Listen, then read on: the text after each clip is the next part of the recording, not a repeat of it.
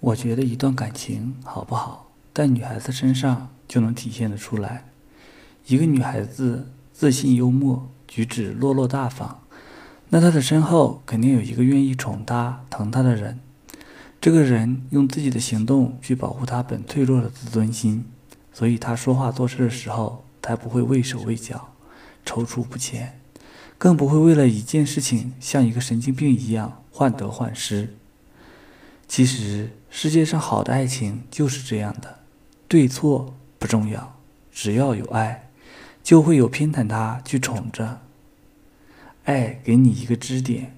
让你宽容温和的去面对这个并不完美的世界，就如张小娴所说的那样，你要等对的人的时候，自己可能也不知道怎样才是对的人。只有当那个人出现，你才会知道，他应该就是那个对的人。他在你生命中出现，也是为了满足你，也让你去完善自己。嫁给爱情的女孩，大多在接受爱的同时，学会了奉献爱，她们懂得付出。和包容，并设身处地的为另一半未雨绸缪，她们往往戒掉了本身自带的小脾气，变得温和从容、平易近人。如果你发现一个女人如泼妇般骂街，哪怕一件微不足道的小事都要斤斤计较、锱铢必较，我想，或许是他过得不够好吧。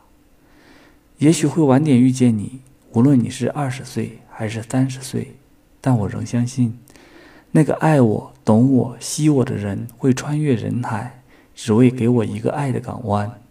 在这之前，你要做的就是善待自己，让自己试着独立，拥有一个不依赖旁人的独立性格。答应我，好吗？心若雨兮，你还相信爱吗？不过，我是一如既往的相信着，等待着。